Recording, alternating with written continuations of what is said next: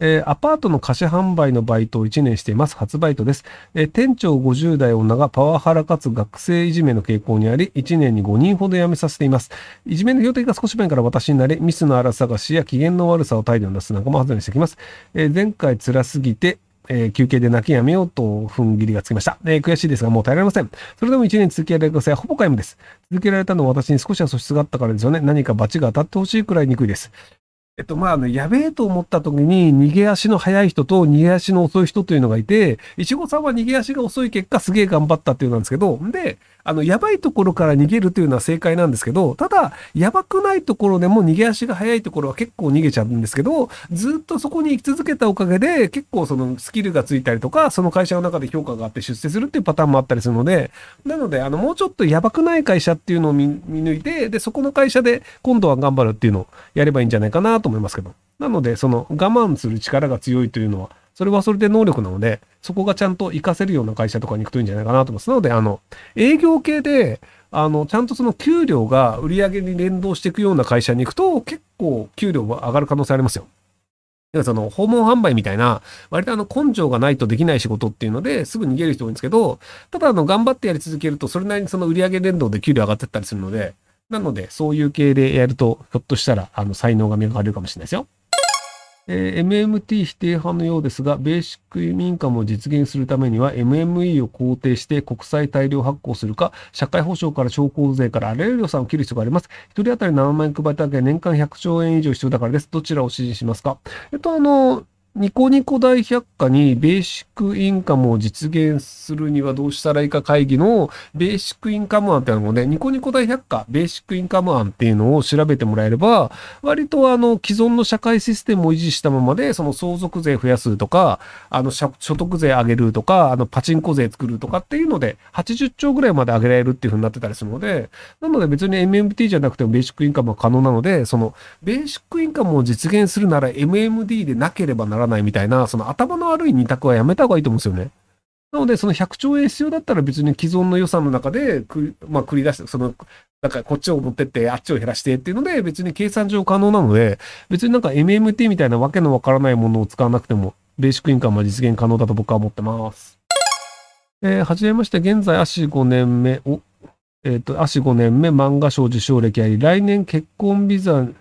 結婚ビザでニューヨークに移住予定です。えー今の足の仕事を持っていける可能性が高いので、円は稼げる予定。せっかくの飛びなので、どれも稼ぎたいんですが、漫画を描くスキルを使って稼ぐアイデアをいただけたら嬉しいです。割とあの、その、えっ、と、パロディ的な絵を描くっていうのは結構、あの、アメリカだと、その、えっ、と、その、日常作物に関して法律が緩いんですよね。あの、日本の場合って、そのパロディという概念が権利として認められてないんですけど、アメリカの場合はパロディというのが権利として認められてるので、なので、あの、フェアユースの範囲内であれば、別にそのキャラクターの絵を使って売ったとしても別に問題ないですよっていう形になったりするので、なので、あの、アニメ系のフェスティバルとかに行くと、割とその絵描きの人がブースを作ってて、自分の描いてる絵とかっていう、そのキャラクターの絵とかを売ってたりするので、なので、あの、そのアニメ系のフェスティバルがアメリカで年間に500個ぐらい行われたりするんですけど、えっと、サンフランシスコとかだと、えっと、J-POP サミットで、ロサンゼルスだと、ロサンゼルスはコミコン、あれコミコンじゃなくてなんだっけ？なんかアニメのイベント行ったんだけど、した。で、サンディエゴだとコミコンで、ニューヨークもコミコンで、で、あとハワイで、なんか、カワイイフェスとかだっけ？とか、あと、えっ、と、シアトルだと桜フェスだっけ？なんかそんな感じの、割と僕全部、今、今言ってる全部行ったことあるやつなんですけど、あの、知識ではなくて、あの、知識量って書かれたんですけど、あの、行ったやつです。はい。なので、割とあの、その海外のそういうイベントって結構あの、自分で見てたりするので、なので、あのこういうのあるんだなっていうのが分かったりします。はい。えーひろゆきさんはおしゃれも無関心で食生活も贅沢してないようでお金を貯め込んでるかと思いますが、お金持ちがもらって嬉しいプレゼントって何ですか？ありません。あの、なんだろうな、その、えっ、と、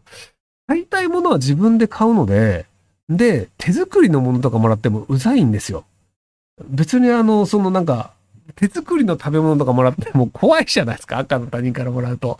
なので、あの、えっ、と、高い料理をおごってもらえる？だからお寿司をおごってくれるとかは嬉しいとか、それぐらいじゃないですかね。なんか、物になるものもらっても、家が狭くなるから嫌なんですよね。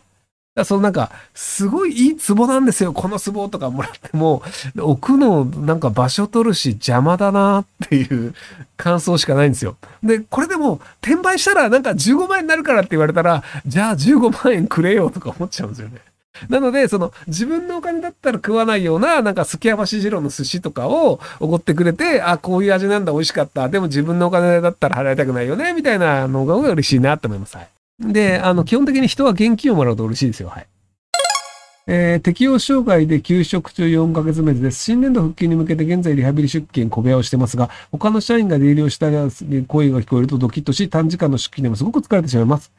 えー、医師から、医師からもくれぐれも無理をしないようにと復帰後の診断書をもらったこと、えー、新年、えっ、ー、と、仕事から新年度休むと相当迷惑かけ、下手したらパート勤務を強く進められないかなので、不規制もあると思うんですが、正直まだ休みたいです。どうしたらいいでしょうかえ、別に休めばいいんじゃないですか